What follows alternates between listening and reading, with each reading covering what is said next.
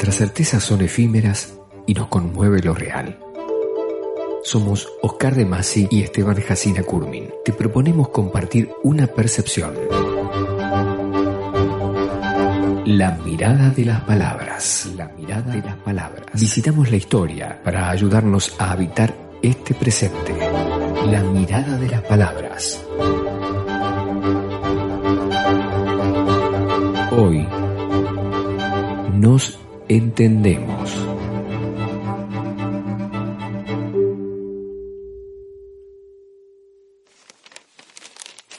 Cuando intercambio un saludo con el kiosquero colombiano de mi barrio, ambos nos entendemos sin dificultad y sin otra mediación que unas breves palabras. A mis buenos días se corresponde como un eco un buenos días caballero, con resalto en esa I latina que viene a suplir nuestra consabida Y local. Caballero. Y a la pregunta ¿Cómo está usted hoy? que él me hace, respondo con un muy bien gracias.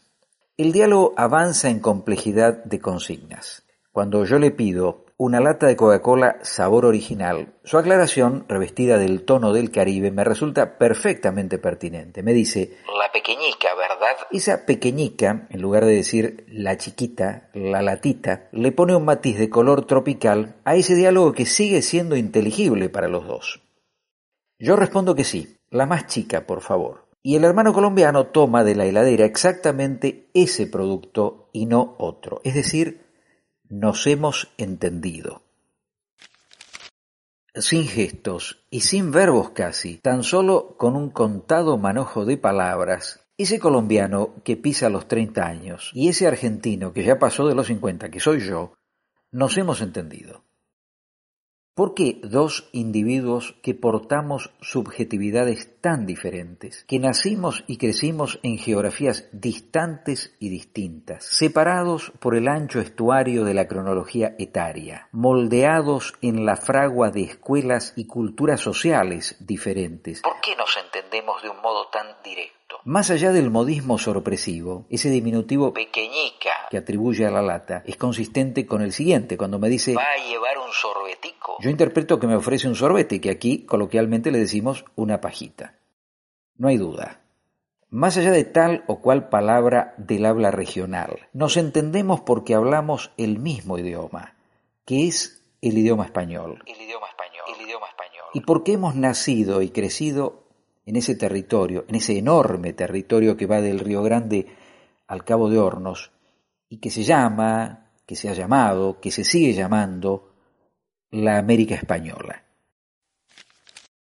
Española porque España la descubrió y también la conquistó, la colonizó, la civilizó, la saqueó a menudo y también la redimió en ocasiones. Española porque su lengua común es la lengua española, es, diríamos, su patrimonio común. Sea cual sea hoy el linaje genealógico o inmigratorio de sus habitantes, sea que desciendan de italianos, de franceses, de alemanes, o de turcos, o de polacos, o de ingleses, o de indígenas, o de africanos, o quizá de españoles también, los países de la América Española quedan definidos por esa condición radical que es la lengua común. La lengua común. Y digo y recalco radical, como podría decir condición primigenia, porque la lengua es una primera forma de interpretación de la realidad. Más aún diría una primera forma de instalación en la realidad. Atención a la palabra realidad. Que viene del latín, de res, las cosas. La lengua nos permite esa primera instalación frente a las cosas, lo que equivale a decir ante el mundo que me rodea, ese mundo exterior a mí mismo, que los griegos llamaron cosmos. Cosmos. Nombramos a las cosas con palabras que nos provee desde la cuna nuestra lengua de origen. Nos guste o no nos guste. La lengua nos fue dada. Habitamos este idioma que a su vez nos habita, en tanto pone palabras al caleidoscopio de nuestros imaginarios. Y con esa lengua que me fue dada, que yo no elegí, nombro a las cosas, las nombro ante mí y las nombro ante el kiosquero colombiano de mi barrio. Y las nombro ante todos. Urbi et orbis. Y con esa lengua me nombro a mí mismo y etiqueto las notas que me caracterizan, para que el resto del mundo, los otros, sepan quién soy, con la misma certeza con que yo sé quién soy. La lengua me identifica vale decir, me provee un nivel de identidad expresable, comunicable en el registro de las palabras y almacenable en el registro de la memoria. Con esto no quiero decir que los pueblos indígenas deban resignarse a perder sus lenguas originarias que evidentemente fueron avasalladas. Fueron avasalladas por el español desde la conquista. Todo lo contrario. Sus dominios lingüísticos son un tesoro para América. Pero quiero decir que si el ciudadano indio solo hablara quechua, o solo hablara aymara, o solo hablara nahuatl, jamás podría ser plenamente ciudadano de su propio país. En su configuración actual, digo cuya lengua oficial, cuya lengua popular, cuya lengua académica y científica sigue siendo el español, ese mismo español que entiende y habla el país vecino. Eh, me interesa comentar un aspecto de este tema que ya lo advirtió hace muchos años Julián Marías, el pensador español Julián Marías, el discípulo de Ortega y Gasset, en el ensayo Promesa y Riesgo de Hispanoamérica. Él señalaba la tremenda paradoja de esa Hispanoamérica que posee la lengua española como suya, siendo que ella, la lengua, corresponde históricamente, filogenéticamente te diría, a una sociedad diferente, porque la lengua española es el instrumento expresivo de una sociedad más vieja que América, de una sociedad con complejidades muy distintas que le vienen del medioevo feudal. Y esa sociedad se llama España.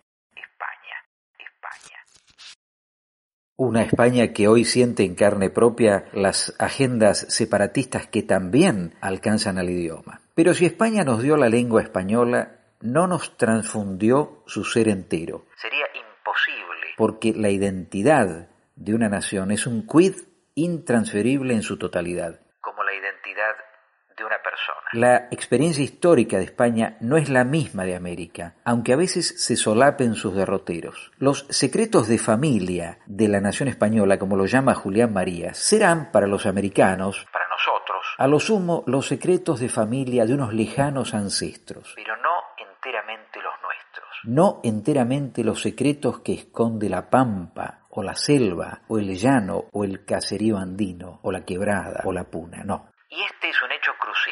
Hablamos una lengua que es nuestra, pero que no inventamos nosotros porque nos fue dada y sin posibilidad de retornarla al remitente.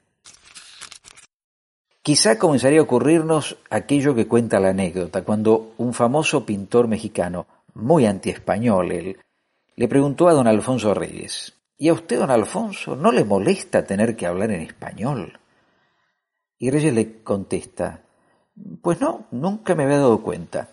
Del mismo modo que vos, que yo y que los miles de hermanos colombianos o incluso venezolanos que habitan Buenos Aires, no nos habíamos dado cuenta de por qué nos entendemos con más facilidad que con el ciudadano chino del supermercado del barrio o con el ciudadano senegalés que vende anteojos frente al obelisco.